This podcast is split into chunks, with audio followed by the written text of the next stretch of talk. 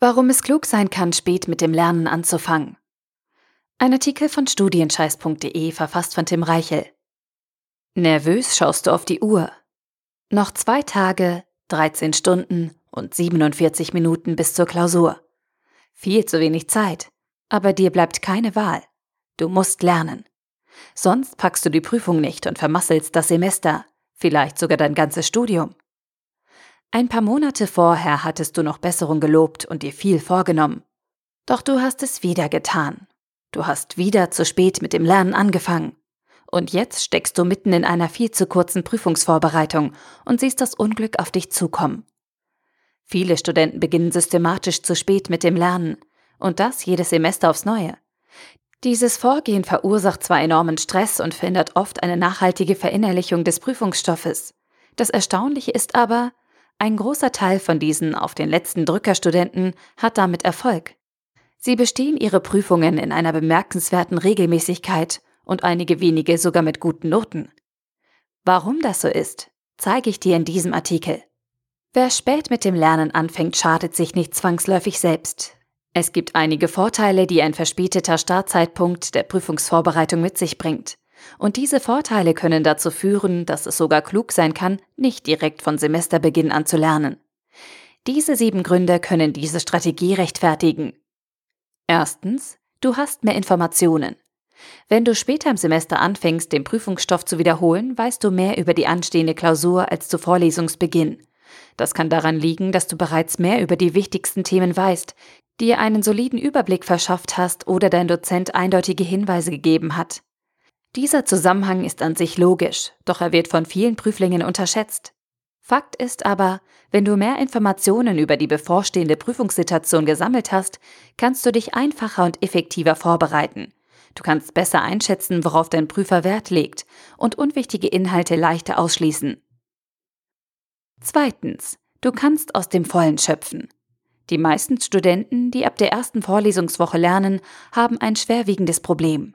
Ihnen steht nur ein Bruchteil des relevanten Lernmaterials zur Verfügung. Häufig werden Vorlesungsfolien, Übungsaufgaben oder Seminarunterlagen von den Dozenten Stück für Stück bereitgestellt.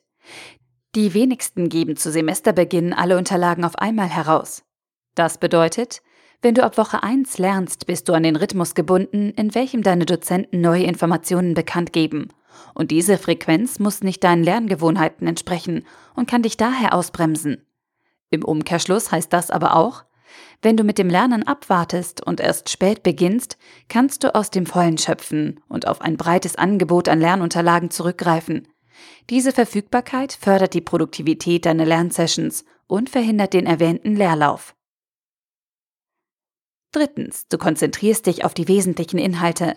Solltest du davon ausgehen, dass du für wenigstens eines deiner Fächer alle Inhalte lernen, verstehen und anwenden kannst, muss ich dich enttäuschen. Es wird dir niemals gelingen, jedes Detail eines Moduls in deinem Lernplan unterzubringen. Dafür gibt es einfach zu viel Stoff und wenig Zeit. Du wirst immer gezwungen sein, Prioritäten zu setzen und dich auf das Lernen der wichtigsten Inhalte zu konzentrieren. Vielen deiner Kommilitonen wird genau das nicht gelingen. Nicht, weil sie naiv oder untalentiert sind, sondern weil sie sich verzetteln. Sie halten sich zu lange mit Kleinkram auf und legen den Schwerpunkt ihrer Prüfungsvorbereitung nicht auf die wichtigsten Teile des Stoffs. Wenn du allerdings erst spät mit dem Lernen anfängst, wirst du automatisch dazu gezwungen sein, dich mit den wesentlichen Inhalten zu beschäftigen. Für Nebensächlichkeiten bleibt dir schlichtweg keine Zeit. Die Verknappung deiner Vorbereitungsphase wirkt sich zwangsläufig positiv auf den Grad deiner Priorisierung aus. Natürlich kannst du dich dabei immer noch auf die falschen Themen konzentrieren, aber immerhin bewertest du deine Materialsammlung und setzt Schwerpunkte. Das ist nicht selbstverständlich. Viertens, du arbeitest fokussiert. Auf der Zielgerade zur Prüfung entwickeln viele Studenten einen Tunnelblick. Sie lernen hochkonzentriert, blenden jede Art von Ablenkung aus und steuern entschlossen auf ihr Ziel zu. Die Prüfung bestehen.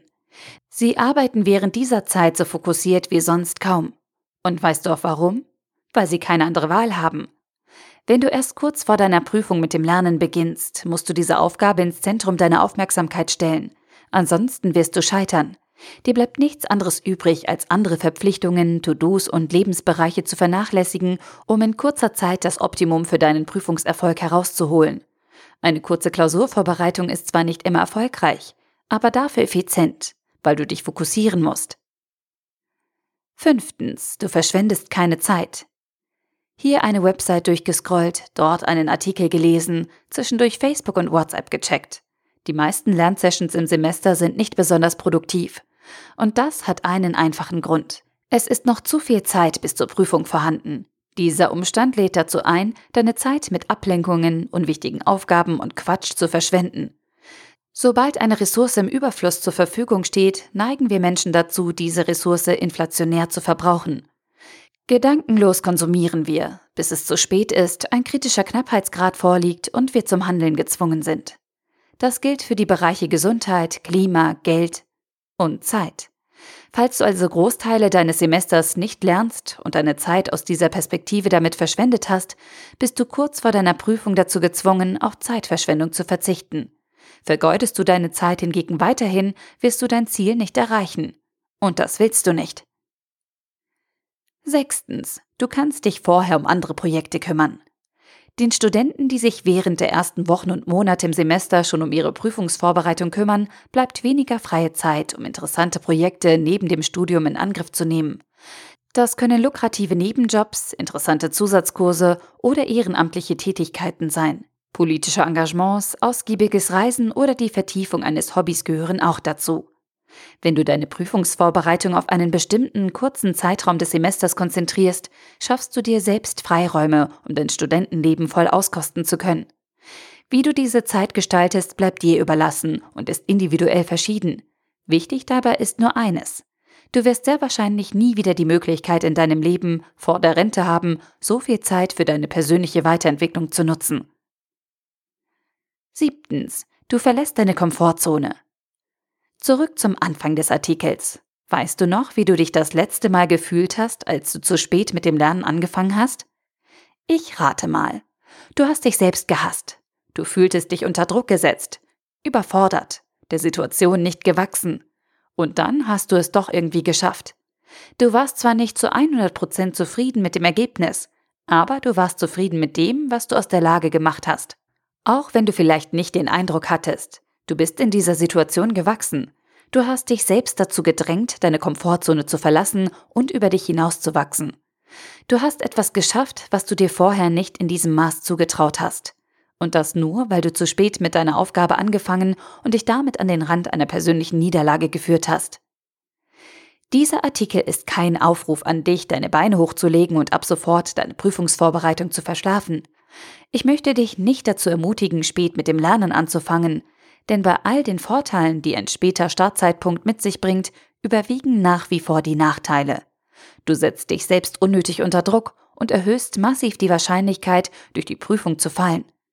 Wenn du zu spät mit dem Lernen beginnst, verhinderst du, dass du deine beste Leistung abrufen kannst und nimmst fahrlässig schlechte Noten, eine längere Studienzeit und mentale Stresskrankheiten in Kauf. Selbst dann, wenn es ein, zwei oder zehnmal gut gehen sollte, beim nächsten Mal kannst du mit dieser Strategie auf die Schnauze fallen und damit deinen ganzen Studienerfolg riskieren. Willst du das? Gut, dann habe ich einen Alternativvorschlag für dich. Du musst nicht ab dem ersten Tag im Semester lernen, aber du musst ab dem ersten Tag im Semester dein Studium planen und deinen Lernfortschritt im Blick haben. Mit einem klugen Plan und einer aktuellen Übersicht vermeidest du böse Überraschungen und bleibst auch ohne regelmäßige Lerneinheiten zielorientiert. Wenn du dein Semester vorausschauend planst, deine Arbeit strukturierst und dich hin und wieder schon vor deinen eigentlichen Prüfungsvorbereitungen mit dem Stoff beschäftigst, wird es dir gelingen, ohne viel Zusatzaufwand überproportional erfolgreicher zu sein.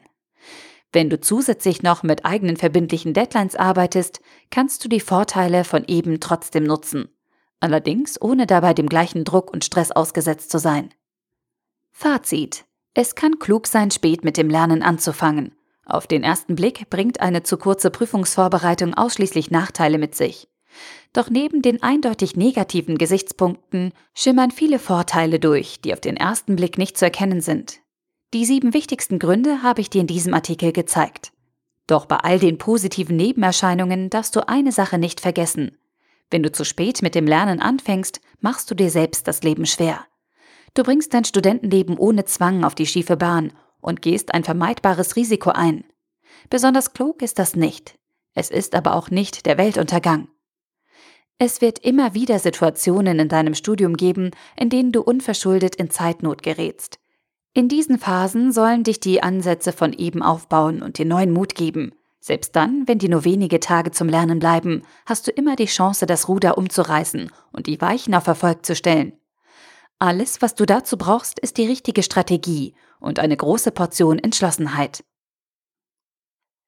Der Artikel wurde gesprochen von Priya, Vorleserin bei Narando.